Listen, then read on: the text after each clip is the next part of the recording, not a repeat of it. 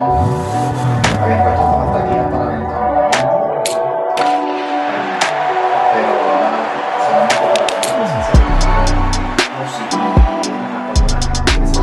Bienvenido, estoy en mi pick, Estamos profe, aquí con Harvey, que es la que hay. Vamos aquí, vamos allá, mucho contenido para hoy. Hay demasiadas cosas y vamos a tener una diversidad de cosas entre NBA, BCN, MLB y hasta La Liga Mundial F1. Caribe, Claro que sí, claro que sí, ya empezaron los playoffs, mañana juego de muerte entre Ponce y Maya, eso lo vamos a estar hablando en un momento, pero como siempre vamos a empezar con NBA, ya se acabó el season, obviamente ya eh, Denver quedó campeón eh, y ahora es que empieza el off-season y realmente especulaciones, demasiada especulación. escenarios, dónde va a terminar el X jugador, ya tú sabes. Sí, y la NBA yo creo que en eso, en cuestión de marketing, han hecho un trabajo increíble en ser el deporte que es todo el año, Sí. ¿verdad? sí. Este, ahora, Más que la NFL.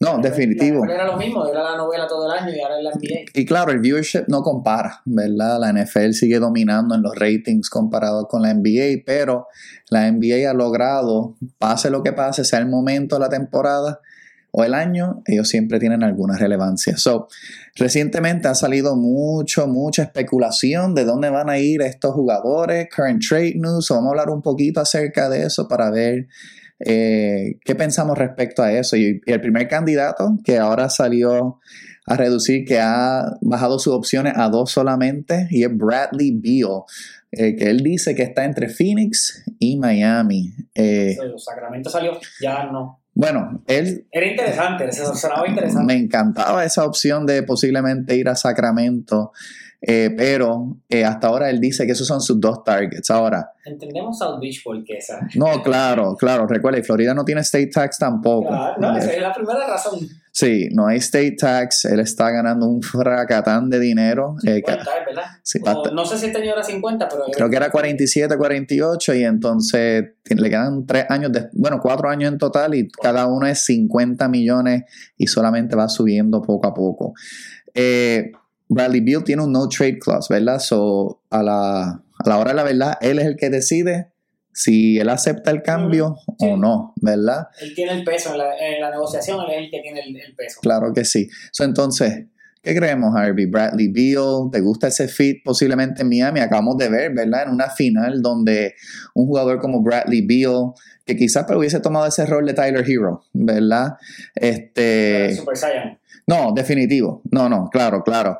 Este, Bradley Beal Miami, ¿te gusta? Bradley Beal Phoenix, ¿te gusta? No, no me gusta Phoenix. Ok, No me gusta, pero, pero no te voy a decir porque no me gusta, el que no me gusta y por qué. No me gusta Phoenix porque, o sea, sí, una super o- o arma ofensiva, lo sabemos todos, pero no resuelve el problema. Primero, obtener, para obtener a Bradley Beal tienes que dar cosas y pues esas cosas Phoenix carece de esas piezas.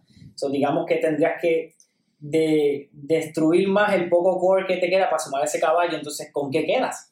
claro. más boquetes que soluciones. Y sí, otra arma ofensiva, como mencioné, sí, un firepower increíble, pero ¿y la defensa? ¿Pa- ¿Para cuándo? Sí, no. Traigo la canción El Anillo para cuándo y la defensa para cuándo. No, no, ahí la defensa estaría inexistente. Y again, trajeron a Frank Vogel, que él es un defensive minded coach, Sí. ¿verdad? Que quizás, De aquellos años de Detroit. claro, y quizás es que pues Bradley Beal y, y Booker quizás no, no han estado puestos en esa posición para realmente tener que utilizar su defensa. Monty era un coach que también Claro. defensa y Phoenix el año que llegó a la final. No tenía una defendía muy defensa, claro, claro y claro, tenían otras piezas también. Ahora no tenemos Siempre- Michael Bridges, no tenemos Cam Johnson. Siempre lo he dicho, Jay Crowder es un jugador que me gusta mucho para ese spot de defender, que Milwaukee lo usó malísimo, no supieron Sí, no, y él estaba medio lesionado también, pero Eh, Miami, suena bien, te voy a decir por qué. Vi, vi por ahí un reporte, no lo leí, así que no sé cómo es el pathway completo, pero el, cap, el headline decía: There's a pathway for Lillard and Beal to Miami. uf, So, técnicamente, ¿sabes lo que eso se refiere? Es que hay que utilizar todas las picks, todas las piezas, todos los, co- los complementos de Jimmy Butler y Adebayo, habría que usarlos para traer esos caballos. Ya se entienda Caleb Martin, que todo otro menos año se tendría que ir, Struz, Hero y Robinson. Y el mismo Vincent, so pierde cinco rol por dos caballotes, estrellas, que suena espectacular. Me encantaría ver a Lillard en Miami, aunque sabes que Miami yo no me clavo. claro.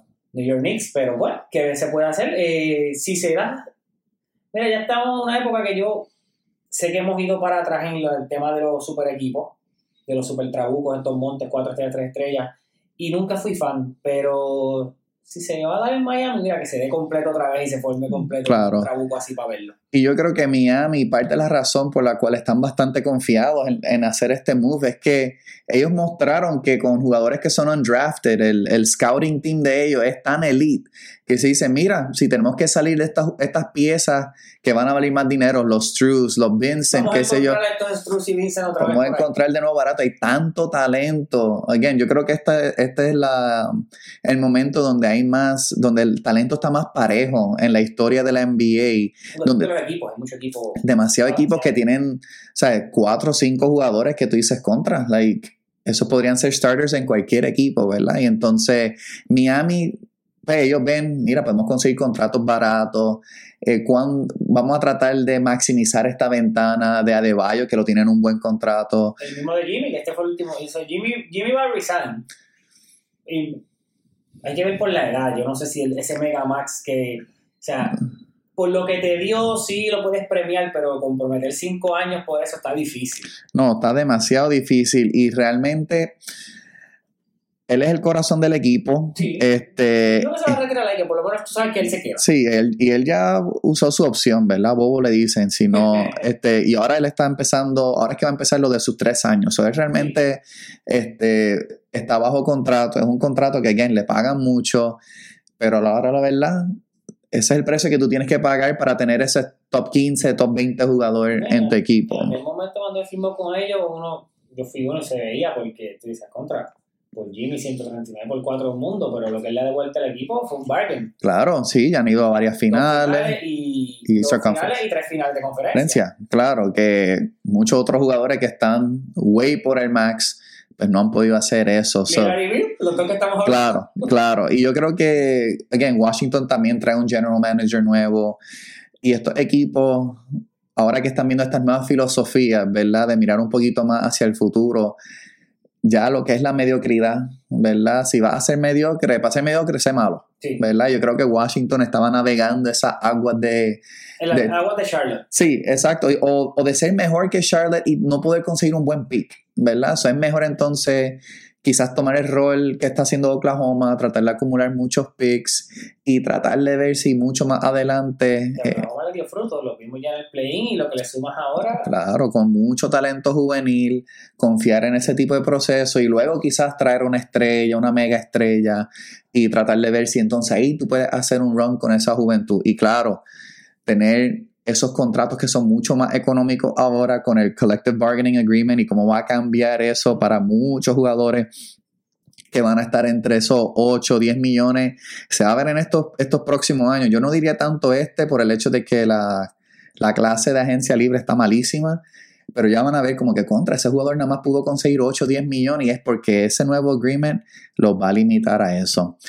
Zion, Zion, el, el preñador, este, está rumorado que están de manera silenciosa, ¿verdad? Ellos se deshacieron del asistente de Teresa Witherspoon, que era de los asistentes más close de Zion, y supuestamente tras Eh, puertas están escuchando ofertas. Eso es que el proceso de divorcio ahí ya comenzó. Sí, eh, y obviamente a mí me encanta el talento de Zion. Él tiene unas cláusulas en sus contratos, ¿verdad? Donde él tiene que estar eh, bajo cierto peso. Estas cosas, pues obviamente lo han afectado a él muchísimo, ¿verdad? Donde... Y y yo creo que también es parte de la ciudad, ¿verdad? Obviamente la disciplina tiene que estar en el jugador, eso estoy claro, especialmente cuando te pagan tantos millones, uno tiene que mostrar resistencia. ¿Qué parece que Zion piensa que eh, su vida allí es un Mardi Gras todos los días? Claro. No, claro. Él, no tiene control en eso. No, no, y New Orleans es una ciudad que, again, bien reconocido por no tener límites. Es el no- party, el party allí es extremo. y entonces, pues cuando tú tienes todo ese dinero que te llueve a esa edad, que yo creo que a veces uno se sorprende porque ahora muchos de esos jóvenes que entran a la NBA son bien maduros, ¿verdad? Para su edad. So, a mí no me sorprende que entonces hayan casos así como pues estamos viendo el de Ya, aunque sea una moronidad, Zion, donde pues la gente mete la pata, pero uno también tiene que acordarse, mira, estos chamacos lo que tienen son 22, 23 años. Estos son los, los capítulos de relleno en la novela. Claro. El relleno. Definitivo. Los capítulos de relleno es la historia de Sayo, la suspensión de Jack, que ya mismo mencionaremos algo de eso.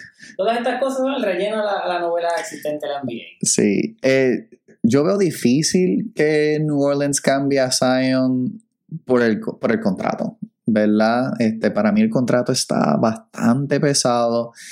Y entonces realmente no hay muchos equipos que tienen ese firepower de poder hacer un cambio, a menos que New Orleans esté dispuesto a tomar un loss en el cambio, ¿verdad? Entonces ellos que han sido bastante contentos de hacer muchos cambios, que vimos a Ingram, vimos a McCollum, este, ellos Claro, Valenciunas, ellos no se han mostrado asustados a la hora de tener que hacer cambio y tratar de shake up el roster. Contar con crear un poquito de, de inspiración, ¿verdad? En, la ciudad. Davis, que lo movieron, Holiday. Claro, so, ¿crees que a Zion lo cambien? Te voy a contestar eh, de manera eh, corta porque esto es parte, este tema de Sabines es parte de una... Claro, claro, claro, claro, claro. mismo, Así que mm, yo creo que yo creo que vale la pena explorar la idea. Ok.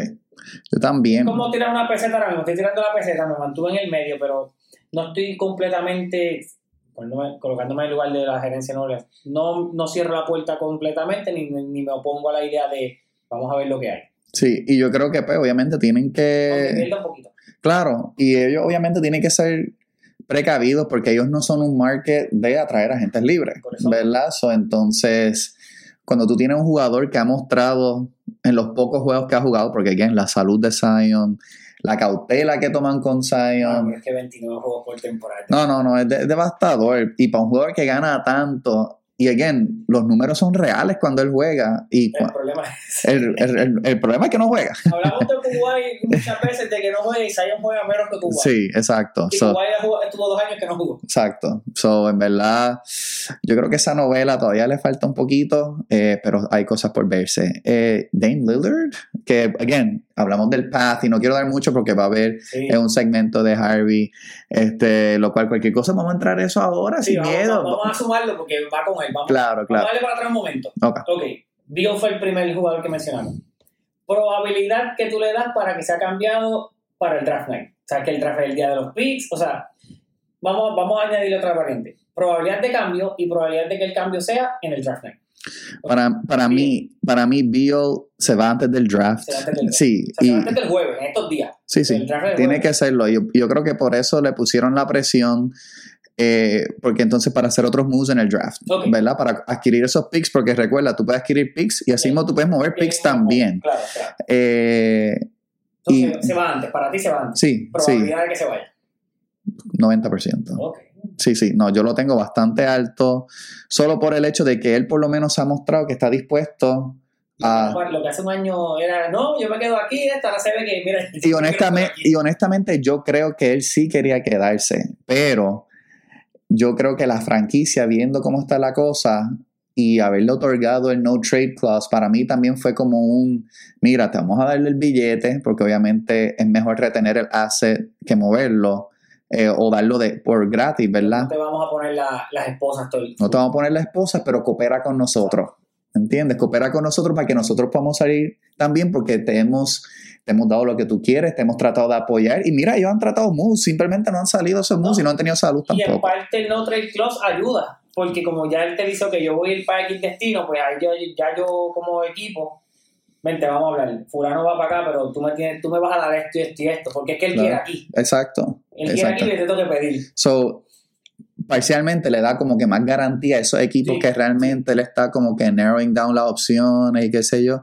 Y vio obviamente también pensando en cosas del legado, al igual que lo hizo KD, otro atleta está pensando contra, pues déjame tratar de sumarme a un equipo que no ha ganado todavía Y ganar. y ganar para entonces quizás yo puedo ser esa pieza. Dico y con Jaguar ya habían ganado. Sí, claro, claro, claro. Pero entonces déjame entonces unirme y tratar de ver cómo yo, y yo creo que eso fue parte de la razón por la cual se, este, este, se fue a Brooklyn y, y todo lo demás. Sí. Pero yo creo que ya esos jugadores están viendo el efecto de KD para entonces decir contra, yo no quiero que eso me pase a mí, déjame irme a un equipo. Para ganar, para ganarle, hacerlo ganar. Exacto. Ganar. Let me get them over the hump, ¿verdad? Como Miami. 90. Sí. Eh, estoy, estoy de acuerdo, sí, y creo que se va antes por ser ese equipo. Sí, Estábamos hablando de Zion. Zion se va, no, o sea, probabilidad de que lo cambien y si lo cambian para el draft night. como dije, ese contrato para mí es un poquito más tricky, a menos que se vaya por básicamente nada.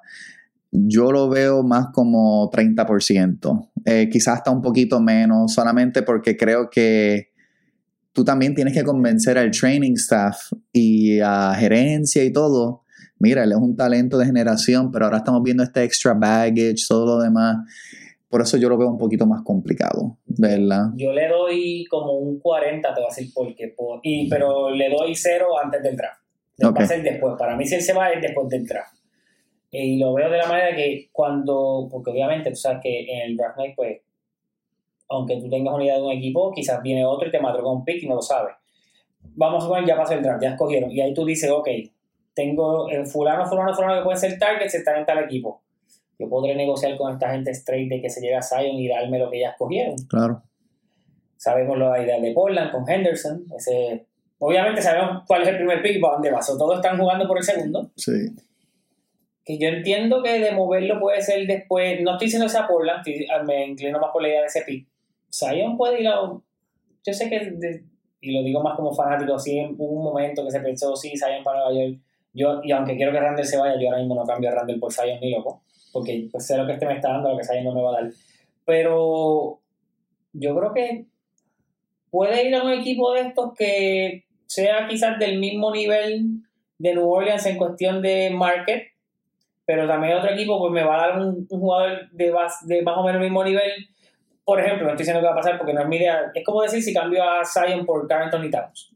Que va en Minnesota, New Orleans, pero no. Si tú los ves ahora mismo, ninguno de los dos hace un cambio radical en la franquicia si lo cambia. Y yo creo que va a terminar siendo así. Donde, donde caiga Zion, cool, le dan más popularidad así, la gente te va a comprar la taquilla, pero no es que vas a llevar como la idea de Bill de que voy a darte este equipo porque quiero over the hump y ganar. Claro, claro, no, definitivo. Y again, y es más porque no se ha visto a Zion jugar ah, un tiempito, no se sabe qué es lo que va a pasar ahora con, con todos estos revoluciones que tiene fuera. Again, el talento está, pero cuando tú no ves a un jugador por meses, pues obviamente crea un poquito de duda, ¿verdad? Y ahora mismo no estamos muy claros en el playing shape de Zion. eh, ha tenido varias lesiones ya, so yo creo que muchos equipos están tratando de evitar, No, y probablemente Como un Zion va a Kawhi. tener que necesitar este counseling. claro, Hay que ir a terapia, porque este comportamiento, estas cosas, esa mujer cada día que pasa liquea más conversaciones en Sí. Twitter y eso cada vez es peor. Sí, sí, no, definitivo, definitivo. So, y él, él yo creo que va a tener que reforzar su equipo y tratar de bregar Sí, unas sí. cositas en eso. Lillard. Antes del draft, eh, yo creo que sería draft night o después. Pero él ya tiene el dinero garantizado. Para mí, esos jugadores que son un poquito más moverlo es que quizás tienen un dinero garantizado después de cierta fecha, ¿verdad? Como Chris Paul o algo así. Eh, Lillard para mí realmente no tiene afán. Para mí Portland... Para mí Portland no está muy seguro que quiere hacer todavía. Yo creo que ellos todavía están aguantándose de ese sueño de poder retener a Lillard. Eh, porque él ha sido bastante vocal, que él pues, le gusta estar ahí, aunque ya está tirando su, obviamente ya está tirando sus su hints, ¿verdad? De que mira.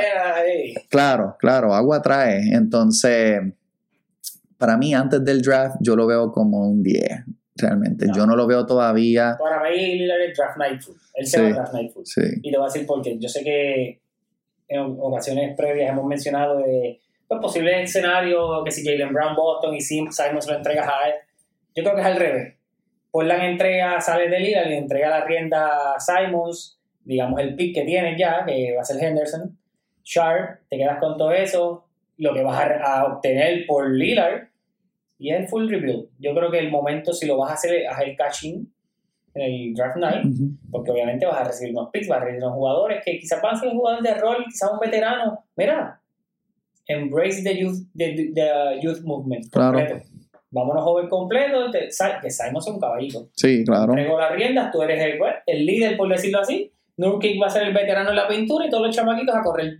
Creo Sí, que sí. si de, de Lillard irse 100% es en draft night. Ok. Para mí. Sí, sí, lo puedo ver. Draft o después. O puede ser un trade deadline No, candidate. no, no creo que se quede. Yo creo- again, para mí, él específicamente ha sido bien vocal respecto a la carrera de alguien decidirse por no Sí, tener un título y pues, estar un poquito más happy pues, en su situación y todo lo demás. Y yo creo que él honestamente quiere tratar de traer algo a Portland, pero es que no están ni a una pieza, están No, como por a tres o cuatro piezas. so- Y piezas buenas. Claro, sí, sí, porque again, me, me encanta Sharp, me encanta, me gusta Simons, no me encanta como Sharp, pero necesitan demasiado tiempo, ¿verdad? Ne- Necesitan demasiadas piezas. So, eh, before the deadline, I don't see it yet, porque again, es demasiado dinero Sí, también. no, hay mu- 50 millones y no hay muchos equipos que realmente tienen... eh, para machar ese contrato. y las piezas también, again, muchos picks fueron volando, a menos que fuera. Y casi todos los equipos tienen point guard ya, ¿verdad? Y los equipos que necesitan un point guard no tienen las piezas, No. ¿verdad? So, para mí, por eso es que lo complica, porque realmente el dinero está absurdo. Ok. La el último que te tengo. Y este no es tanto uno que ha salido en estos días. Se ha hecho un poquito viral en estos días, pero no ha sido por comentarios de trade. Sino por decir que lo que él hizo en Minnesota fue más popular y más importante que lo que hizo Denver, Ah, lo cual es completamente lo Claro. Probabilidad de que Carl Anthony Towns lo cambie. Pues fíjate, ese quizás no before draft night, porque so, las probabilidades before draft night yo lo veo como. Sí, ahí está. Como Eso 5%, se- eso se- 5%. Pero, recuerda, Minnesota se va, ellos van a morir en el bote de Gobert, Sí. ¿verdad? Ellos saben que ellos hicieron para mí el peor cambio en los últimos 10, 15 años, realmente dando tanto eh, por Gobert cuando realmente tenía algo no- chévere. No es tanto lo que diste por él, es que de- a quién se le ocurrió, quién te convenció, quién te habló bonito en- al oído a decirte que Gobert y Carl Anthony Towns podía funcionar.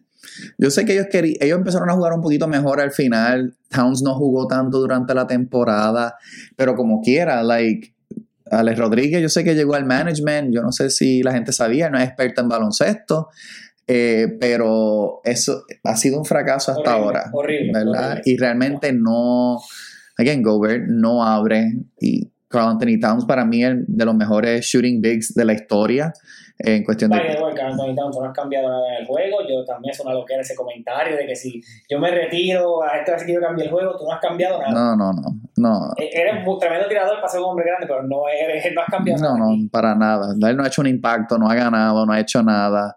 Pero, so para mí, before, no lo, like 5 o 10%. Y probabilidad de que se ha cambiado. En general.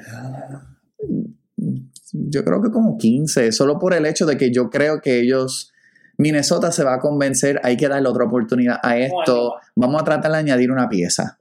¿verdad? Para mí, aunque suene como una locura, para mí ellos son medio sneaky eh, para tratar de hacer un move por un point guard. Eh, que ellos tienen a Conley, ¿verdad? Pero... Lista de regalada porque fue un buyout y lo cogieron. Claro, pero él no es la solución, ¿verdad? So, quizá ellos van a estar mirando el market. No me sorprendería que ellos trataran de coger a CP3, que ellos trataran de hacer algo, este, por tratar de, pues, maybe ponerse en una posición un poquito más fuerte, porque el West está demasiado difícil.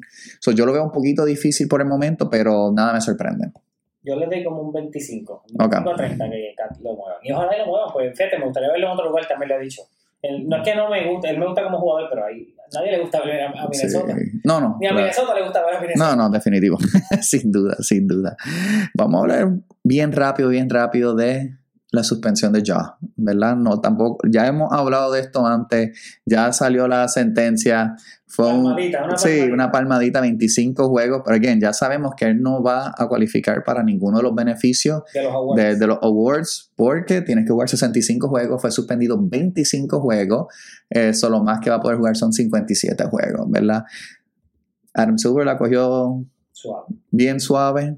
Quiero, quiero comentar algo de eso antes de Sí, entrar. mano. Saliendo un poquito más del tema de deporte, eh, tampoco para entrar tanto en el tema social, pero es un reflejo, esa suspensión es un reflejo de cómo se, se trabajan las situaciones sociales hoy día, porque yo entiendo que quizás no cometió un crimen ni nada devastador, pero cuando tú tienes esa exposición y le llegas a tanta gente, niños, jóvenes, mujeres, adultos, y ven que hiciste algo que está mal, porque está mal lo que hace y lo más probable no tiene licencia para andar con eso lo tiene y si la tuviese tampoco puede estarla enseñando así. Y cuando te dan 25 juegos, pues le está, es un mensaje indirecto, le estás diciendo, mira, puedo hacer, puedo hacer el, el error, por llamarlo así, no me, no me pasa nada tan grave. Claro. Y Adam Silver perdió la mejor oportunidad de utilizar a Yada Morán como ejemplo. Ah, va, va a ser muy duro, 50 juegos. Pues mire, hay que ser duro. O sea, tú un deporte profesionales que ganan 15 veces por encima de lo que gana cualquier otra persona que no es un atleta en este, en este mundo, no en el país, en el mundo. Y tú no puedes cumplir con ciertas normas que te requieren. O sea, mira, castiga fuerte. Yo sé que muchas veces la expresión mano dura contra el crimen, quizás vuelvo y repito, no fue un crimen per se, pero está mal. Claro. Mira, que pague, que, que le cueste. Si le costó unos millones, le va a costar unos sponsors. Qué bueno que le cueste, pero, mano, dale donde más le duele, porque por más que sea, no el dinero no es lo, lo más que le duele a estos jóvenes de 20, 21, 22 que son atletas, es jugar. El no jugar le duele. Sí, Castígalo. claro. Y yo creo que también nosotros pues habíamos comentado un momento 30 juegos, 50 juegos. O estuvo más cerca de los 30, ¿verdad? Que fue tu predicción. No, mío fue 50, tú Sí. eres 30. Ah, ok, ok, sí, exacto. Yo quería que fuese fuerte. claro. Sí, no, y yo obviamente quería que también lo hiciera un ejemplo. Again, no había un crimen, eh, lo cual no justifica, obviamente. Y Adam Silver había dicho de que pues, había otras cosas, otra información que había llegado. Oye, tanto hype, nos tenía aquí No, no. pensando que esto era una suspensión del año entero. Sí, sí, no, yo pensé como que, ok, mano dura, esto va a ser Sí, algo bien hardcore. La vendió como un blockbuster movie de verano. No, y la cosa es que realmente le hizo un favor a Memphis. Claro. ¿Verdad? Le hizo un favor a Memphis. Y yo creo de ya estar en un mercado más grande, yo creo que la suspensión hubiese sido un poquito más fuerte. Solo por el hecho de que ya Memphis como un mercado pequeño y ellos realmente necesitan más ayuda para lo que es la attendance, el vender, todo lo demás. Yo creo que fue más viéndolo en ese aspecto que ellos son un equipo que atrae ratings porque ya atrae, ¿verdad? Porque así como ellos tienen que bregar con pues, la disciplina, ellos son entretenimiento, ¿verdad? So, no me encantó la suspensión. Incluso el, la unión de jugadores está luchando porque ellos piensan que la, la, la suspensión es excesiva. No, So, ellos van a lucharla para tratar. reflejo de esta sociedad. Sí, ellos van a tratar de, de ver si se puede reducir eh, con los abogados y todos los demás del Player Union. Ojalá no logren eso para nada. Sí, yo creo que Adam Silver ahí va a ser bastante fuerte porque es un repeat incident, ¿verdad? No fue como que pues fue la primera vez, toma 25. Fueron, fueron tres veces, creo. Ah, o sea, dos o tres, y entonces, pues, obviamente estaban los, los rumores del muchacho, este, que él pues, había golpeado. este, Oh, exacto, exacto. Sí, ese fue el, ese fue el segundo. Pero Sí. primero- la primera imagen fue cuando estaba en el strip club. ¿verdad? Claro, claro. Y entonces, pues, las otras fotos que se estaban filtrando de él en, en esos strip clubs, las acciones, todo, que, again, no, no reflejan bien para la NBA, que, pues, obviamente no es que la NBA es para jóvenes, pero es un market tan grande con el joven, ya que el joven es mucho más atraído al baloncesto, Claro, pues, claro. pues uno realmente ve el impacto. Vamos a acabar este último segmento antes del break. Vamos a hablar un poquito de BCN. Llegaron los playoffs, Que baby. mañana, pues mañana juego de muerte súbita, o los playoffs empiezan mañana. Exacto. Mañana empieza Ponce versus Maya aquí. Que ahí vamos a estar. Sí, vamos a estar. Vamos a tratar de ver si podemos hacer un poquito de contenido por ahí, grabar un par de expresiones. Ponce, Maya. Ponce lleva nueve al hilo. Aunque pues esa victoria de San Germán, pues, obviamente pues ganaron, ¿verdad? Un, un San Germán que no trajo a por lo menos dos de sus starters y Pelacoco aún con la lesión. Ponce versus Maya, ¿quién gana? Mayagüez por 5. Ay, virgen. Ah, no. Mayagüez por 5. Casa llena mañana. Y, no, y lo digo pues como fanático, o sea, cuando Ponce pierde la humanidad gana. que así. Pero Ponce es el equipo más caliente. Sí. Eh, Independientemente que gane Ponce Mayagüez, tiene el premio de bailar con la más fea, que es el con el campeón Mm. defensor. Y ahí que podemos decir, vayamos un 4-1 contra cualquiera de los dos. Sí, no, está Yo sé fuerte. que Mayagüez le ganó dos en la regular, pero hay que darle. eh, Es un equipo nuevo. no hay que darle crédito a quien lo merece y Angelito no estuvo en ninguna de las dos. Claro, claro, claro. Definitivo. Definitivo. Y yo sé, ojalá, mira, iba, estaba pensando esto desde ayer y es que bueno que me- todavía lo tengo en la mente. Mayagüez tiene que, llegue o no llegue, porque pues terminaron bien la temporada. Empezaron bien, se cocotaron, batallaron, mantuvieron la cuarta posición, pues, están en playoff, por decirlo así. tienes que aprender que vamos a decir que mañana ganes, que ojalá sea así. Llegas a playoff, oye, te vas a ir en primera ronda. Eh, ok, no puedes volver a caer en este círculo que llevas año tras año de que cuando llegas a playoff porque haces un late run en la temporada, o cambias medio roster, o te quedas con el mismo roster y como no empiezas a funcionar, lo cambias a empezar la temporada. Oye, ya tienes unas piezas establecidas, de ahí tienes que subir. Vuelve y pasó. 2019 tenías tremendo roster, Justin Reyes, Brian Conklin MVP, bla, bla, bla, bla, Jared Ruiz. Hiciste un run tarde, entraste a postemporada, que vaya igual, fue contra Bayamón también. Perdiste, entonces el 2020 pasó COVID, se cerró. Baja la burbuja, que tenías tremendo récord. 2021 trataste de repetir ese equipo, para abajo, empezaste mal, lo rompe. El año pasado terminaste con un ron positivo con Cristian, ¿sabes? Que estuvo hasta para dirigente del año. Claro. ¿Y este año qué pasó? En vez de continuar ese núcleo, ya hiciste el cambio, boom, lo rompes otra vez porque pensás, mira, confía en lo que tienes, mueve una o dos piezas, pero este equipo de Mayagüez también cambió como 7 o 8 jugadores. No, no, y especialmente con los refuerzos, ¿verdad? Lo cual yo no estoy Y contra eso. Mañana juego de venganza Jared Ruiz, que lo sacaste. Después de sepultarte aquí en la cara, ya tú sabes lo que te va a hacer cuando, si nos eliminan. Claro, claro. No, no. Este, Mayagüez tiene una tarea difícil, a pesar de que están en su hogar, porque, pues, lamentable, y, y, pues nosotros pues, estamos o somos vecinos de Mayagüez o estamos en Mayagüez, pero la fanaticada de Mayagüez tiene que llegar. Es otro, no apoyan en la temporada. No, no. Coliseo, aun cuando tenían 4 y 1 vacío. Sí, sí. No, y entonces tú ves como esta otra fanaticada llega y se sintió, un ejemplo, en el juego de Ponce y San Germán, donde era una sección relativamente pequeña de Ponce, pero el ruido, eh, la molestia, la- la- el fervor que tenía la fanaticada realmente hace que este No, y mañana no va a ser esa sección tan pequeña. no, no, no, no, el fanaticado de Ponce, o sea, hay que darle su mérito, ellos viajan muy bien y entonces ellos vienen para sangre porque, again, nueve corridos, quieren playoffs y entonces tienen una alineación y tienen un depth. Thomas Robinson en la pintura está básicamente imparable, ¿verdad? Entonces, de Jesús jugando bien, tiene un Jared Reed, metió par de triples para entonces sepultar. Desde que salió de Macao para Ponce ha sido otro jugador. No, no, claro. Y again, toda es la situación, ¿verdad? Claro. No es lo mismo estar en un Macao que estar en, en Ponce. San Germán versus Santur. Ah, yo no di mi predicción. Yo le voy a Maya, pero yo creo que Ponce gana como Ojalá por tres. eso no se dé. Yo también, ojalá que Maya gane. Yo, yo quiero equivocarme, yo quiero Mira, yo equivocarme. espero que esa predicción del profe vaya tan mal como el disco de Don Omar. Porque me defraudó asquerosamente y así espero que sea con, con Ponce y Mayagüez mañana y Ponce, mira. Sí, no, yo espero también. San Germán versus Santurce, para mí este matchup está, para mí es como de los más juicy en El- cuestión ese y de el de. Arecibo, el de Guaynabo y Arecibo. Sí, Eh, Santurce y San Germán revancha el año pasado, claro. que fue el despertar de San Germán, lo de Barea. Eh, Santurce está bien duro. Santurce- Yo sé que quizás su récord no lo, no lo Refleje. dice porque fue para 500. Santurce estuvo flojito y apretó. Farid, Eh, Muriel, no, y no solo eso. Ángel Matías terminó candidato en MVP. sí, claro. No, no, Ex no, de Mayagüez también. Claro. no, es que todos los que salen de aquí son para otro equipo, tienen lucen el, bien. claro, lucen bien, lamentablemente. San Germán, este, obviamente, todavía está bregando con la lesión de Pelacoco. Dice que él, él puede llegar para playoff.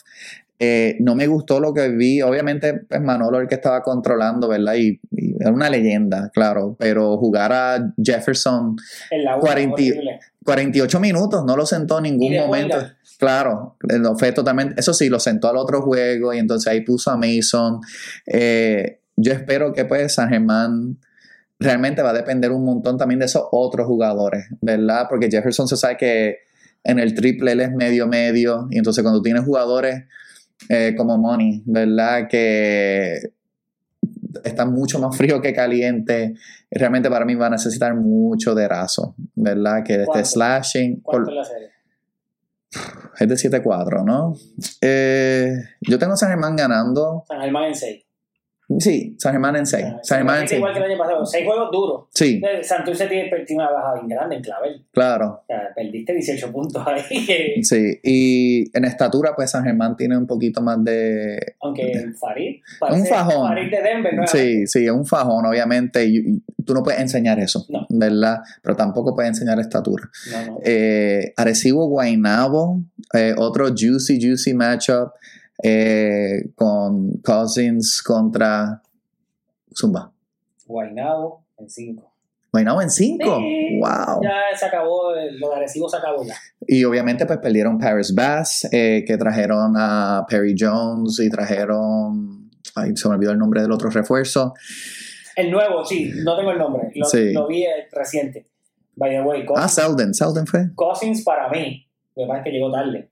Debería ser candidato a MVP. Pero Brandon Knight yo creo que ya... No, no, ese es el- porque como voy- ahí voy. Cousins no llegó tarde y Brandon Knight estuvo desde el día 1. Claro. Y porque Whiteside se sentó en los juegos por lesión, porque también eso era Whiteside o Brandon Knight, pero Cousins debió haber estado ahí en candidato para MVP. Sí, no. Ha Y destruido la liga desde que está aquí. Y Guaynabo que estaba. Guaynabo, oye, Guaynabo empezó con un y.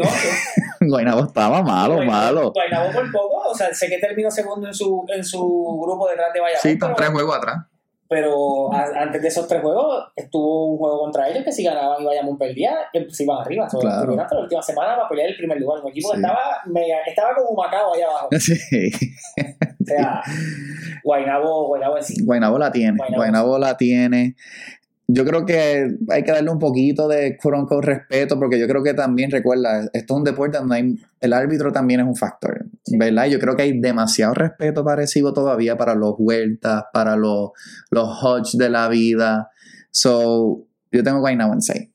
Yo tengo Guaynabo en 6, pero tengo Guaynabo ganando Sí. porque realmente no hay forma de parar a, a Cousins. Yo Entonces, creo que Guaynabo es el que le puede. Y, y digo que también ganen porque para mí el equipo que le puede dar el palo a, Bayamón igual. claro, claro. Quebradías, Carolina. Eso, eh, y no le quito nada a Carolina, tienen buenos jugadores, pero quebraría en 5. Ok. A Carolina le va, a- ellos van a tener ahora a Selden, a Selden Jr. Sí, yo me quiero inclinar por 6 también, no sé por qué, porque Oh, no, en cuestión de como fanáticos, ojalá que todas se vayan a 7 sí, claro. por ver mucho baloncesto, pero no, en 5. Ok, ok, yo creo que vamos a tener que dar un trip a uno de estos juegos, Harvey, yo creo que Pero mañana empezamos. sí, mañana empezamos, yo creo que vamos a tratar de ver si podemos ir a par de juegos. Quebradilla. Sí, sí, podemos tirar, podemos hacer algo, un mini trip. Eh, again, Quebradías tiene el dúo, ¿verdad? No es que tienen tantísimo alrededor de ese Sí, dúo. porque dos. No, Brandon Knight. Eh, yo creo que mucha gente se le olvida lo, lo exagerado que era Brandon Lo Knight. que pasa es que se acuerdan de él desde el donkeo de Andre Jordan para Sí, es que que él no y que Kyrie una vez se lo cruzó En bien fe- en el, en el, en el rookie ¿Qué fue sophomore. ese año? Fue ese año. Claro. So, yo creo que él ha tenido, como que la historia lo recuerda por otras cosas, pero Brandon Knight siempre tiraba sus números. Estoy relativamente joven. Él fue 18 puntos, ¿verdad? Algo así. Sí, él, él- él tuvo, él tuvo sus añitos, él ha tenido sus añitos. Eso, entonces tenemos quebrar. Tú tienes quebradía en 5. Quebradía en cinco. Yo tengo quebradía en 6. Y entonces, pues, obviamente no podemos hablar de Bayamón eh, por el hecho de que no se sabe eh, contra quién van. No, vayamos en 5 contra el que sea. Y cuidado que no sea una escoba. Sí, porque es que realmente, obviamente no estamos muy seguros de lo de Benito todavía, que yo no, él, él no está out para él. No está- para mí que eso fue un, un descanso planificado, Claro. un cuento, veralo como regresa en Game One y, y es el Benito siempre. Sí, Y a todas estas, ojalá Bayamón pierde y no vaya ningún juego. yo creo que le están hablando del vaquero Sí, eh, de Bayamón. Definitivo, definitivo. Este, pero, aquí en Bayamón, pueden decir lo que sea, se mantuvieron mega sólidos y cuando llegó Angelito, el equipo, cuadro. Mencioné, incluso Brandon Knight en Phoenix fue su mejor año, 19.6. Luego de todo eso que mencionamos o sea, de, de, y de Detroit y eso, sí, sí, no, no, uh, again, cualquier jugador que llegue a la NBA hay que dársela y entonces viene acá y no es que automáticamente van a matar como todo, ¿verdad? Pero hemos visto estos refuerzos, Hollis, este, Thomas Robinson, Va- Vamos a hacer una, una improvisación rápida. chupa. ¿Cuál ha sido el refuerzo que más impacto tú, que tú has dicho? Ese ha sido el, el- el refuerzo más devastador que yo he visto aquí. Eh, wow. Vamos a ver si coincidimos. Eh, Mario Chalmers. que es un chiste porque el tipo lo que vino aquí fue a hacer Ah, basura, no. claro. Ni tampoco. Mayo. No. Eh, yo estaba inclinado por Sheldon Mack. Este, No tiene que ser este año, digo no. que overall. yo todavía, yo, yo, yo estoy demasiado impresionado con lo que ha hecho Brandon Knight. Este, yo me estoy inclinando por Brandon Knight. Again, Sheldon Mack ha tirado sus números bastante ridículos también. Yo sé que mucha gente se va a acordar y te va a acordar ahora. Para mí, el más impresionante aquí, en que fue un año y medio por ahí, suave por el año, Marco Pfizer. Ah, claro, ¿verdad? No, diablo. run más devastador de 30 y 20 de promedio. Sí, sí, no, Pfizer, diablo, ¿verdad? Que, pase, que, de- que descanse en paz, ¿verdad? Descanse Pfizer murió hace par de años. Este, diablo, sí, El ¿verdad? 2007, el run más No, devastador no, de, chacho. de un refuerzo aquí era Marco Pfizer. ¿Verdad? Sí, yo creo que... Y en NBA ya no la tenía y mira cómo aquí vino a destruir la liga Sí. por completo. Pero eso también habla de cómo baloncesto superior realmente ha mejorado como producto, cómo ellos se han dado la tarea de... Ahora vienen las estrellas, bueno, estrellas todavía jugar Sí, aquí, claro. ganan un spot. Sí, no, claro, y se mantienen en shape, están cerca, no tienen que bregar con issues de visas ni nada así por el estilo. Dan, nos dan este, el spotlight porque ESPN ha posteado cositas de Cousins, Claro. Forever, Claro. eh, Basketball Don't Stop, so todos están, Ay, enseñan clips de la liga y pues mira, tú ves lo que hay ahí y te dice Whiteside está aquí, Cousins está aquí, Brandon Knight está aquí, pues... y para los All-Star Games se trajeron hasta Mayweather Jr. DJ Khaled. Claro. Aquí. So, realmente la... Carmelo, por favor, un añito aquí, por favor, uno, Sí, uno. yo lo podría ver, Uno. ¿verdad? Quizás este, hacer una transición para hacer un impacto más grande, porque para mí Carmelo tiene, como habíamos hablado antes, él tiene demasiado para poder ofrecer al deporte. Aunque sea en Santurce, En hay que Puerto tres horas para verte, por favor, un año, uno, uno. Vamos a tomar un pequeño break Vamos entonces, Arby, para hablar un poquito de MLB y F1. Cuando regresemos, estoy en mi pick. Estoy en mi pick, Harvey. Bien, Vamos a hablar MLB. está mala la cosa. Sí, nuestro Yankee ahora Judge sin timetable para regresar. Eh, supuestamente Rodón ya está este El nuevo timador. el nuevo timador este, está ya este, con un rehab start. Eso está por verse. Mira, Harvey, quisiera hacer un pequeño juego de Contender Pretender, ¿verdad? que yo te voy a mencionar estos equipos que quizás no había unas expectativas grandes para ellos en este season. Y vamos a hablar respecto a si son contenders, que ellos tienen potencial de realmente hacer daño, o si son pretenders, pero hay que estar velándolos en par de años. Vamos a empezar con Arizona. Contender, pretender, Contender. estoy de acuerdo, Contender. son contenders. Movimiento juvenil por completo. Que yo sé que tienen varias piezas, que tú estás enamoradito de uno por ahí que lo, te lo llevaste en el fantasy, Oh, yeah. pero mira, ride the wave. Claro. O sea, ellos arroparon todo el movimiento joven, dijeron vamos a mover todo lo que hay aquí, creo que el último vejestorio era Von Garner, le dijeron vete, no te Sí, claro. queremos, te gloria en playoff, bye, y mira, o sea, tienen Sí. lanzadores, tienen bateo de contacto, co- algo bien importante que a mí me gusta mucho de los equipos y desde que ganó los White Sox en el 2005 que lo hicieron, corren, tocan bola, batean para corrido, corrido y bateo, no es solamente buscarle honrón y el palo largo, No. es el contacto y, y mover los corredores en las bases. Claro, eh, ellos se entregaron full al proceso porque mira que Arizona Llevan fue- no fueron ni mediocres, fueron malos, malos, malos, malos. Esa es mi perra saludando, Carl, huepa. Este, gracias. Oh, disculpa que te interrumpa. Pulpo, que caballo. Sí, Pulpo, tenemos representación ahí, Mayagüez en la casa.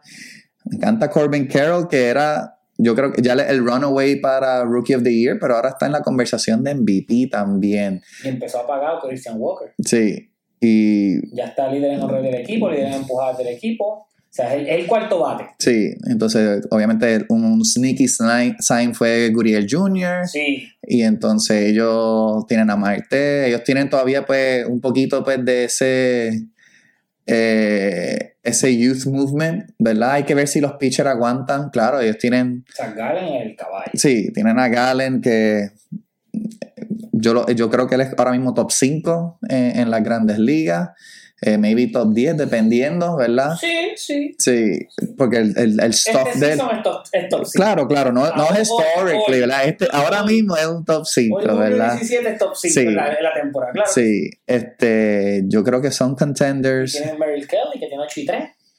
Que nadie esperaba eso, ese, esa temporada. No, no, para nada. Yo, yo creo que él no se lo esperaba en lo mínimo. Y claro, ellos están en una división sumamente complicada. Tienen los Dodgers, tienen San Francisco, Tiene San Diego. tiene San Diego. No, San Diego para mí es el disappointment, igual con los Mets de- del año, ¿verdad? Este, pero no hablemos de los disappointments, vamos a hablar de los Sí, contender sí. pretenders. Antes de continuar el cambio, porque tengo que volverlo a mencionar. Pulpo, 331 de promedio, un home run, 17 empujadas, 23 anotadas, 9 dobles, slogan 432. Hasta se robó una base, run. Oye, el tipo está produciendo. Sí, sí, no toca, toca. Y siempre que hay un, un boricua en un equipo, pues van a haber más ojos, ¿verdad? Recuerdo que a principio de temporada, antes de la temporada, ¿te acuerdas? En el chat que tenemos de los Yankees estábamos hablando.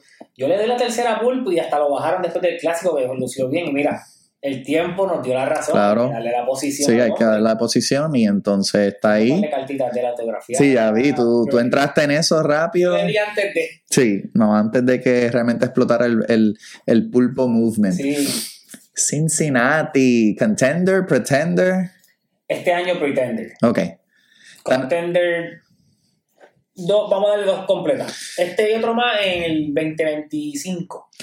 Y ellos tienen realmente el fenómeno ahora mismo, Eli de la Cruz, tienen otros jugadores, los Dolos, este, ellos tienen la suerte de que están en una división mala. Eso es así. Puede ser contender este año por la división. Para mí que ellos se llevan la, la división, ellos están 8 y 2 en sus últimos 10, eh, mientras que Milwaukee va en picada, están solamente a medio juego detrás de Milwaukee para estar en la división. Cincinnati Cincinnati. cuenta ahora mismo con el mejor closer de la liga, que Claro. también es boricua. Sí, Claro, claro. Este, que después de ese mundial, pues, habían sus questions, ¿verdad? Que se aguantaba en la presión y ahora mismo está, Está intocable. está intocable Está ahora intocable. mismo. Está intocable. Cualquiera diría que pues, se Edwin quita la máscara, exacto. Sí, esos hermanos Díaz son algo especial, de verdad. Yo también creo que ellos son pretenders por el hecho de que.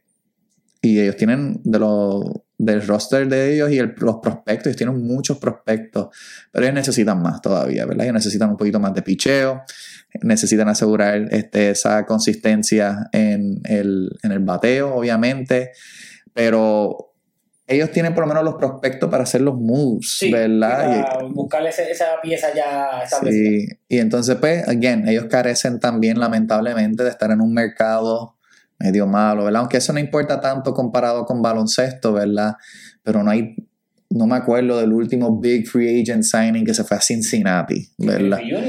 Pero hace cuánto fue que Griffey Jr. Y es porque él era de ahí. Y porque el papá cl- jugó aquí. claro, porque si no, tampoco. na- nadie se levanta un día en su sano juicio y dice, ay, hoy quiero firmar por No, Cincinnati". definitivo, definitivo. Por lo menos ellos tienen a lot going on con, pues obviamente, con lo que está pasando en NFL, con los Bengals, qué sé yo, eso quizás se va a volver un poquito más atractivo estar entre esas Y- personas, Y ese- esa fanaticada de Cincinnati de béisbol todavía de los años 70, esa hambre, esa, eh, era un equipo bien querido. Sí, no, claro, claro, un ownership eh, bastante querido, que siempre fueron pues, bastante devotos, pero no era un equipo que realmente invertía, Correcto. ¿verdad?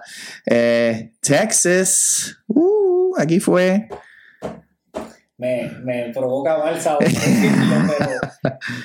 Sí, eh, ah, y de la misma manera me provoca mal sabor decir que Seattle, qué papelón, qué horrible, me han hecho quedar. Texas son contenders. ok, Aún así, pienso que se va en primera ronda por la falta de lanzadores, aunque estén tirando muy bien y pues, perdiste a Leis, a la gran firma. ujú, vas a tener que ir al trade deadline a pescar dos lanzadores, por lo menos, Claro. uno, uno un caballo, pero sí son contenders. Sea, sí, Yo creo que lo dije aquí hace un tiempito atrás, cuando tu peor bateador está bateando 260, 250 y es el líder en empujadas de la Liga Americana, tu equipo es un trabuco. Claro, claro, no. Y ellos tienen realmente de los mejores lineups, por, por decirlo así, en cuestión del power, oye, claro. El mejor, Sí, el promedio, poder de todo. tienen Josh Young, que ahora mismo está sepultando a Toronto. Again, Seager, Simeon, que está justificando su contrato ahora mismo. Y obviamente no se esperaba que Ovaldi ni, ni, Gray. Gray estuvieran donde están ahora mismo. Pero es un parque que es bastante favorable este y entonces Texas ha hecho eh, lo que en esa división que again y no es que como que tienen un lead bien exagerado nada más están tres y medio adelante de Houston y de los Angels verdad pero ellos también tienen muchísimos prospectos a buenos no te- yo te lo dije, te- Sí. estamos- estoy, estoy vivo con ellos. Claro, sí, sí. Este, que again, hay que, hay que darle un poquito de tiempo, porque again, Houston, pues con su pedigree en cualquier momento, pues pueden tratar de hacer un run. Eh, pero me gusta lo que estoy viendo de Texas, 15 juegos por encima. eh, No, no, claro, eso no, eso no lo veía venir. Sí, sí, no, yo creo que muy poco. Baltimore, que aunque está en nuestra división, yo llevo hablando de Baltimore ya antes del, del season, sí, sí. Y esos son otros que lo, lo mismo, he dicho lo mismo. pero de ellos tengo certeza porque obviamente no tenían ese nombre como era de Gromon que Texas lo perdió. Baltimore va al trade deadline a buscar dos lanzadores. Sí. ¿Qué No. es lo que le falta? Dos lanzadores. Ellos se van a poner agresivos. Este, y, También un line-up y con Mullins lesionado. no, y un, un line-up muy bueno, balanceado y también el, el movimiento joven, Baltimore completito. Dá- Dámelo acá todo. Sí, Gunner, Adley, Santander, ellos tienen muchísimas. Mullins, que again, está lesionado ya varios juegos, está en el IL. Baltimore, yo creo que ellos están un poquito más pretenders solo por el hecho de que están en la división más difícil, ¿verdad? Eh, lo único, pues tienen cuatro juegos alante de los Yankees eh, entre el tercer y segundo lugar.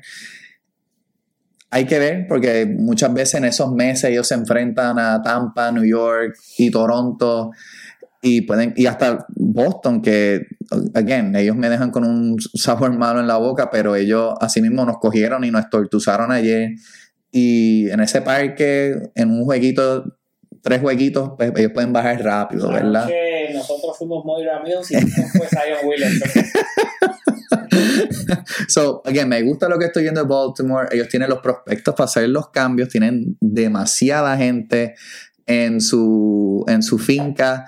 Yo creo que todavía son pretenders. Eh, yo creo que por lo menos Tampa está bastante duro todavía. Me gusta again, eh, todavía Houston a pesar de... eh, no me preocupa Minnesota en lo mínimo. Este, pero hay que darle una oportunidad. Último, y yo jamás pensé que iba a decir eso este año. Miami? No, Contenders? Pretenders? no, no, Pretenders. Pretenders? Son una buena historia, pero Pretenders. Sí. Están cinco juegos detrás de Atlanta. eh, ahora mismo en el wild card. Eh, Pero no te duermas con los Phillies, que estaban escogotados y ya están a 8 Sí. de Atlanta y a 3 de los Marlins. no, y están a uno y medio de, de entrar al wild card detrás de San Francisco, Y pero, Phillies tienen mejor equipo en, en papel. Pero Mister casi 400. No, es un, es un caballo. Es un caballo. Lo pedimos, lo mencionamos con anticipación. Antes de que fuera allá, Araez, bateador zurdo, de contacto, de línea, de doble, de batear para el lado opuesto. Mira que. Oye, estamos en el 2023. En el 2023, que en, en junio, a mitad de temporada, tú estás hablando de un tipo que esté bateando 400, eso no se lo espera a nadie. No, no, no, definitivo. No, no se ve, no se ve. Y again, tienen pitchers bastante buenos. Eh, Miami, este Oakland, pues básicamente dio a Luzardo, eh, Alcantara, Cabrera. Realmente mucho pitcher joven, Sí. ¿verdad? Todavía con muchísimo potencial. Eh, yo creo que ellos son pretenders también. Este, y again, todo el talento que a través de los años Miami ha regalado. Eh, Ya les tocaba que alguien le regalara a ellos. Sí, definitivo, tocaba, definitivo. So, y Jorge Soler, wow, comeback player, yo creo, porque después de ese MVP después de esa serie mundial, el año pasado, pues no, Sí. no estuvo nada lindo. Este, y ahora, nuevamente despertó dando palos. Es, es que es un dañino. Él tuvo, él- su carrera siempre ha sido así, como un año bien bueno, un año malo, un año Sí. bien bueno, un año malo. Así fue con Kansas City, tuvo un año de cuarenta y pico honrones, después tuvo un año de veinte y pico. Con Atlanta tuvo un año flojo, porque los playoffs calentó, batió. claro, Te vas porque, como, bueno, obviamente, World Series MVP, alguien te va a pagar, añito medio flojo, mira ahora otra vez. 20 Pero honrones. produce, produce. Claro. Y saludable, pues mira, está, está matándola. ahora Exacto. mismo. Sí, yo creo que es, es- yo creo que el año pasado no estaba muy saludable, que digamos, estaba cada rato en el IL. Eh, Para Jorge Soler, 258 de average es muy bien, porque es un tipo que le gusta hacer mucho swing y poncharse. No, no, exacto. Y en verdad está. Hay que velar a Miami. Están 7 y 3 en sus últimos 10. padece del síndrome Javier Javi Baez. Pero Sí. vuelvo y repito, 258 para él es muy bueno y 20 honrones. Sí, este, yo creo que si ellos logran mantener ese, es, básicamente se poncha un- una vez por juego, ¿verdad? Él tiene 68 ponches. Si él logra mantenerse Ahí, en ese range. en ¿no? ese range, uno por juego, like, yo creo que Miami por lo menos va a hacer algo de ruido porque en un wildcard game nadie se quiere enfrentar a Alcantara. Nadie, nadie se quiere enfrentar a ese animal. So, yo estar bien pendiente, yo creo que en Miami, un año por debajo. claro, comparado con el hype del año pasado. Sigue siendo lo que es. Sí, sí, no es que ahí. powerful, este, él tiene el cuerpo, se tiene que mantener saludable, ¿verdad? Siempre y cuando se mantenga saludable, eh, Miami también puede tratar de hacer ruido en el trade deadline. Ellos tienen muchos jugadores eh, también en su finca. Ellos, ellos tienen muchos jugadores jóvenes en el equipo, eso no me sorprendería verlo. Eh, vamos con el último tema, F1, baby. F1, que ahora mismo están en Canadá. La vida va como Fórmula 1. uh. Pues ahora mismo estamos grabando sábados o justo eh, estamos grabando después de la, qualifier. el qualifier. ¿Quién tú crees que quedó número uno en el qualifier? Eso ya ni se tiene que preguntar, ¿verdad? No se pregunta. Max Verstappen con otro. Max es como Roman Reigns, God mode. Sí, no, ya eh, no hay break con, con Max Verstappen. Este, para mí se va a llevar la victoria mañana, al igual como se la llevó el año pasado. Este, Max ahora mismo está imparable. Todavía un Red Bull no ha perdido una carrera este año. Literalmente, en este deporte que es de carreras, todos están corriendo para el segundo lugar. Claro, No sí, y, y ellos están conscientes de eso, ¿verdad? Sí, sí. Este, la sorpresa realmente de la cual y es que Nico Hulkenberg de Haas, sí, lo dije, Haas, que después que él se tomó es- ese break de F1, eh, Haas lo contrató después de la partida de Schumacher y obviamente Y pues se quedó. y, sí, y, y está mostrando again, que su veterano. Yo creo que esta carrera realmente, esta pista realmente es de veteranos. Eh, si vemos quiénes están en el, por lo menos en el top 4, es Max, Nico, Fernando Alonso y Hamilton, ¿verdad? Que ahí esto no es una carrera realmente para, para la juventud. Y Max, aunque es joven, pues en el deporte es veterano. Claro, no, él lleva ya. Lleva- ya- ya él aquí es un all timer. Sí, porque si tú miras un ejemplo, los 4 o 5 que quedaron del 16 al 20, eh, Joe, que este es su segundo año, Sargent, que es novato, De Vries, que es novato.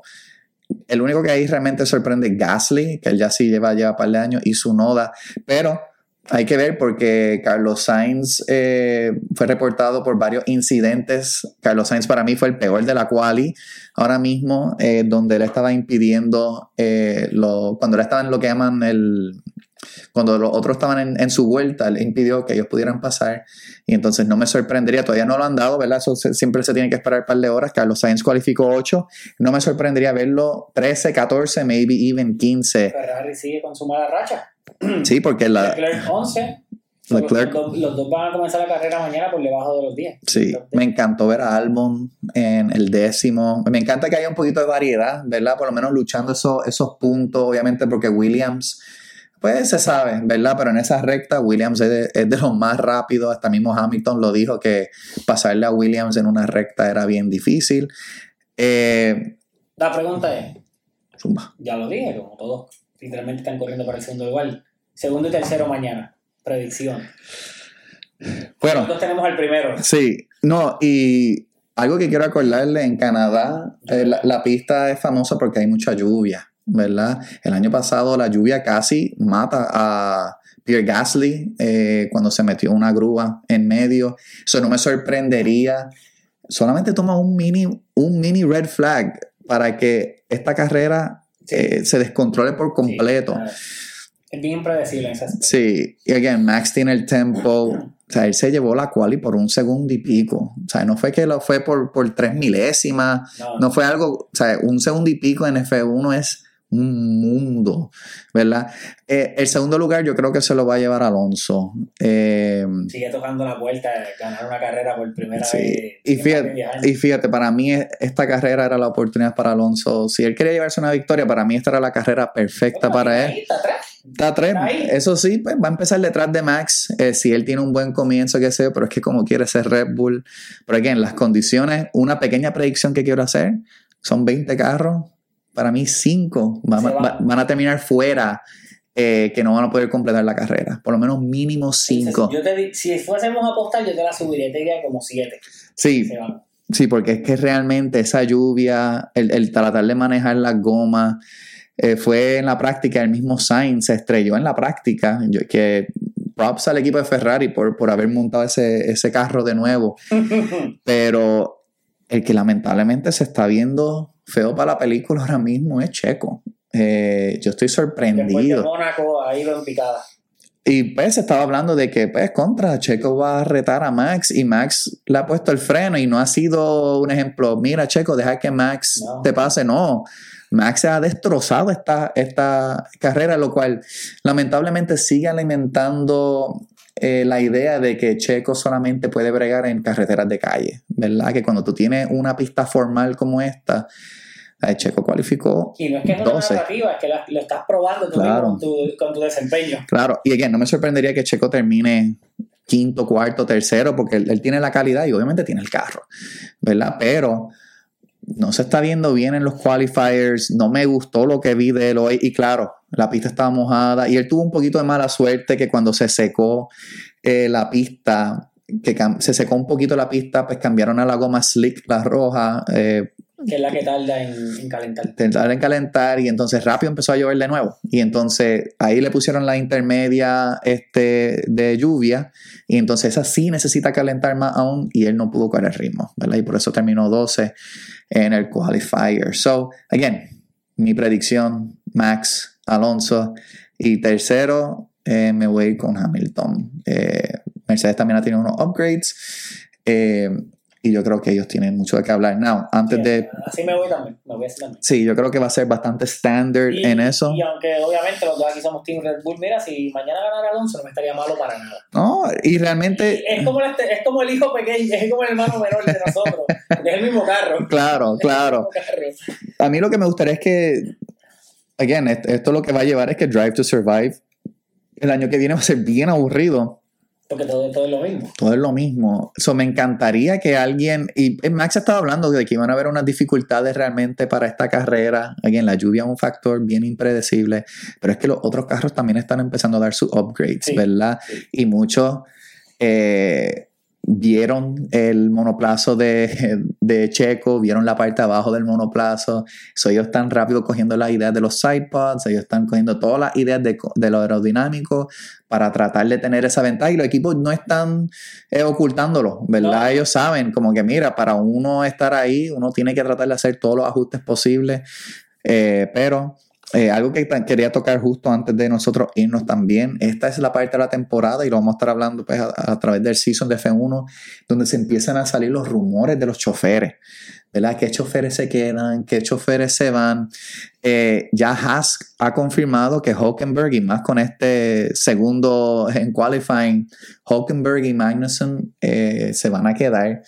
Eh, lo cual no me sorprende porque ellos realmente están tratando de atraer sponsors y pues tienen a Hulkenberg, que es un veterano en F1, tienen todavía equipo.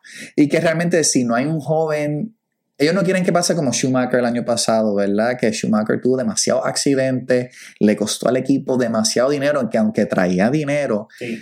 él le costó demasiado dinero al equipo, porque, y lo menciono porque hay muchos choferes que están looking on the outside in. So, chofer que yo estaría, el único que para mí tiene que estar un poquito preocupado es Nick DeVries de Alfa Tauri. Este, para mí su noda se queda. Eh, incluso su noda ha guiado súper bien este año, que no me sorprendería si en algún momento lo consideran para otro equipo, especialmente porque, recuerda, él es japonés. Eh, la trae muchísima fanaticada F1 eh, por parte de Japón y un futuro auspiciador eh, de Honda. Y el otro, que quiero que estemos bien, bien pendientes, Lance Stroll, el compañero de Fernando Alonso. Y claro, quizá muchos dirán contra, pero si el papá es el que maneja Aston Martin, él es el, el dueño del equipo, él es el que tiene el billete, Pero no eres el número uno. no eres el número uno. Y no es solo eso. Alonso está cargando ese equipo básicamente, Sí. que con que ese chofer fuera, imagínate un ejemplo, un checo con, con, con Alonso. Fernando Alonso. Mira, ese equipo estaría ya en el segundo, ¿me entiendes? Pero ahora mismo con toda la lucha que ellos tienen que hacer, está bien complicado, ¿verdad? So, en el Constructors, Aston Martin está a 18 puntos de Mercedes. Que, y, pero cuando vemos el standing de los drivers, Fernando Alonso está tercero, tiene 99 de esos Ujú. puntos. So, realmente, ¿qué ha traído Lance Stroll? Y again, Fernando Alonso ya hizo lo suficiente como para subir el, el ego de él, ¿verdad? No, él tiene potencial para ser un campeón, qué sé yo, pero mira, él no la tiene, ¿verdad? So, para mí Aston Martin va a ser... Y again, yo creo que a la hora de verdad el, el papá este, se tiene que preguntar qué es más importante, un título o mantener la reputación de mi hijo. ¿Verdad? Eh, claro. Pero título. donde vaya Stroll, pues siempre se va a su hijo. ¿Verdad? So, yo estaría pendiente de esos dos. Para mí, casi todos los demás eh, se deben quedar, incluso hasta Logan Sargent, que pues él es un novato. Él realmente no fue que subió los rankings, una cosa bien exagerada, pero es americano Ujú. y trae chavo, Ujú. ¿verdad? Y ese es el mercado que Y realmente en el área de acá.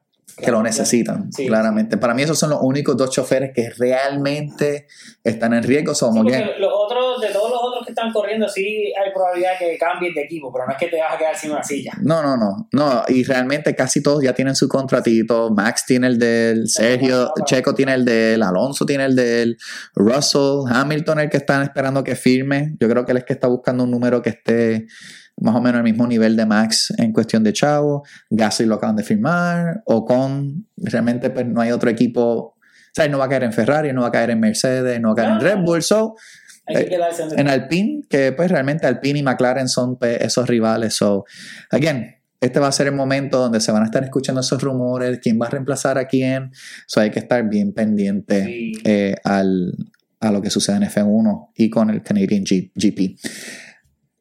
Gracias, Harvey, eh, por estar con nosotros. Mañana vamos a tratar de hacer un poquito de contenido en el juego. Asegúrense de seguirnos en nuestro Instagram, Indios TikTok, Indio, ahí, Spotify, Apple Podcasts. Estoy en mi peak. Nos vemos en la próxima.